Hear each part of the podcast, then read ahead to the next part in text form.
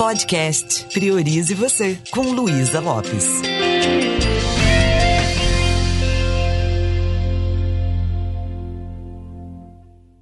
Olá, que bom que você está de volta aqui comigo para a gente continuar essa conversa.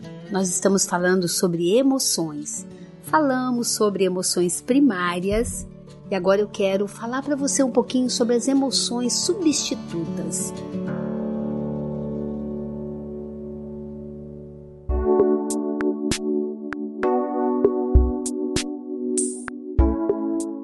Que, significa isso?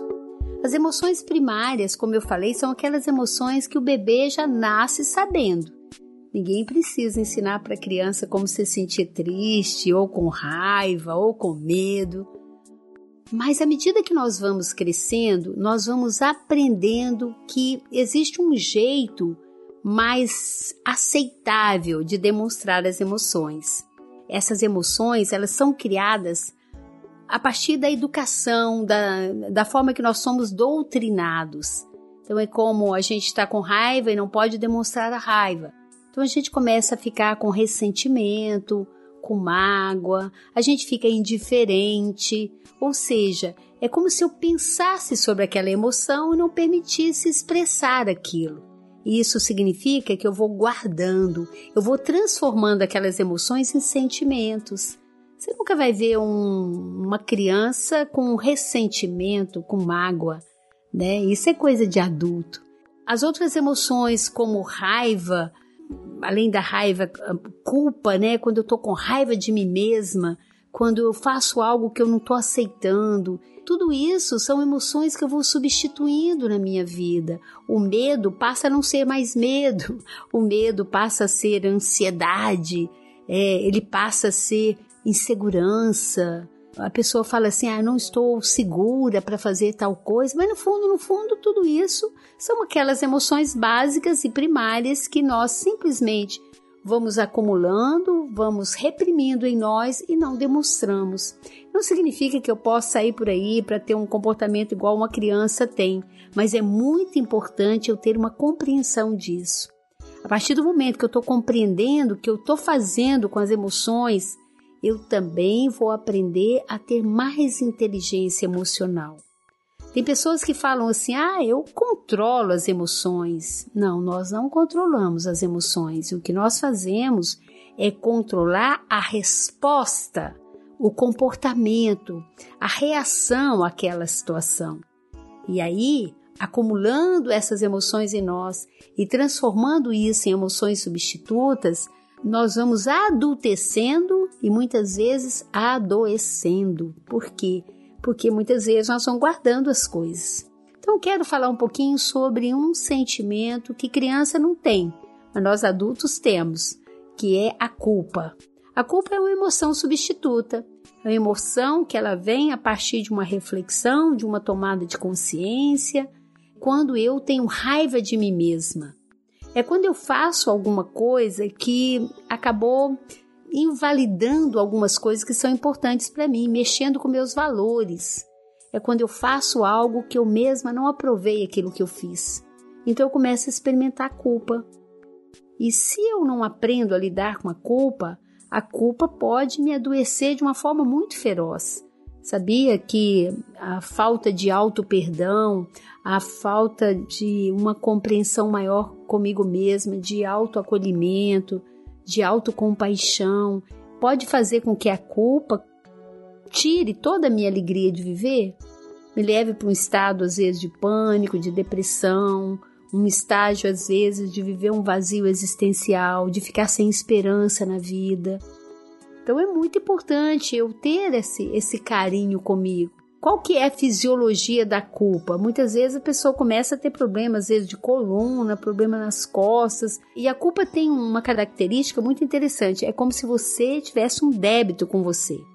É tipo assim, pô, pisei na bola comigo, fiz alguma coisa errada e tô com raiva de mim por causa disso. E aí o que que acontece? Por você não se perdoar, por você ter a crença que você nem merece perdão, porque você fez algo que não poderia ter feito, quanto mais você vai nutrindo essa culpa, mais você vai atraindo para você coisas ruins. Sabe? Uma pessoa que é carregada de culpa, tudo dá errado para ela. É incrível. Se tiver que acontecer uma batida, vai ser com ela. Se alguém tiver que roubar o carro, vai ter que ser o carro dela. E ela vai sempre entrando em frias. E sabe o que que no fundo, no fundo, às vezes até inconscientemente, mas o que que ela fala para ela mesma? Ah, também bem feito para mim. Quem manda eu ter feito tal coisa? Uma vez eu conversei com um, um aluno nosso do Indesp em que ele falava assim: Nossa, Luísa, isso deu errado, isso também deu errado, isso também deu errado, agora eu tô com isso. E começou a falar de uma série de coisas que começou a adoecer o corpo dele e tudo. E eu falei: Mas o que, que aconteceu que você ainda não se perdoou? E aí ele olhou para mim: Puxa vida, alguém conversou com você sobre. Não. Ah, entrei numa fria, fiz algo e, enfim, a partir do momento que eu reconheço que eu pisei na bola comigo mesma, a partir do momento que eu falo tudo bem, eu sou uma pessoa humana, eu erro, eu errei, errei feio, vou tirar o aprendizado dessa experiência, mas vou me perdoar. Se perdoar é se dar uma nova chance. E quando eu aprendo a fazer isso, aí sim eu aprendo a lidar com a culpa. A culpa, ela traz um mal muito grande para a vida da gente. A gente esquece que a gente é uma pessoa amada. Então, quando uma pessoa está experimentando culpa, tem muita gente na família sofrendo junto. Porque quem te ama de verdade te aceita, sabe que você é frágil assim como eu. E aí fica mais fácil a gente, quando entende sobre essas emoções substitutas, reconhecer o que está ali.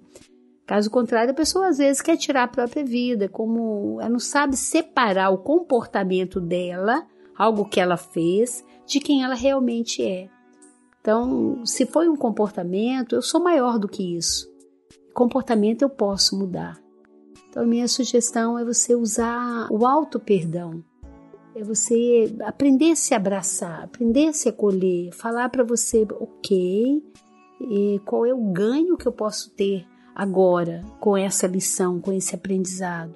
É permitido errar, é permitido aprender enquanto erra, e é permitido errar enquanto se aprende.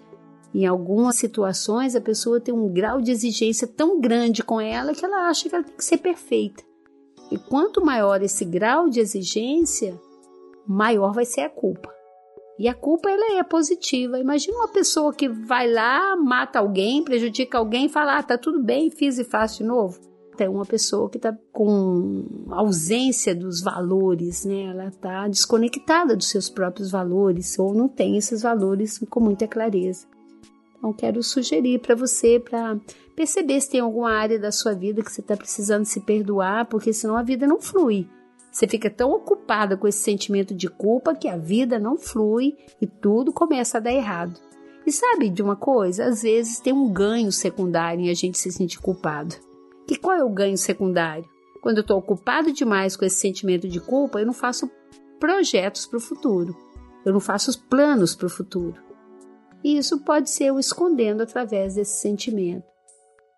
E isso também pode transformar você numa grande vítima. Então, Seja protagonista da sua vida, aprenda a se amar mais, a se perdoar, a se amar incondicionalmente. E você vai sentindo que a sua vida vai fluindo. Então perceba, cada pensamento que você tem de invalidação, cada coisa que você está se culpando é ausência de autoestima, é ausência de amor próprio.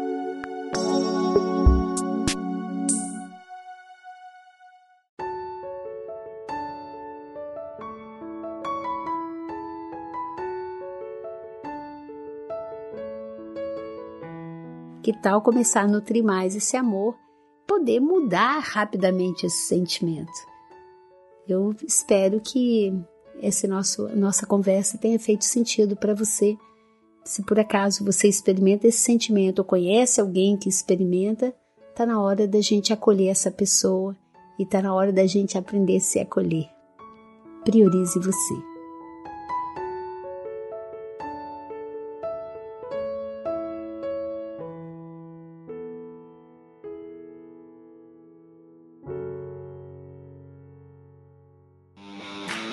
Esse programa foi produzido e editado por Na Trilha, podcast Transmídia.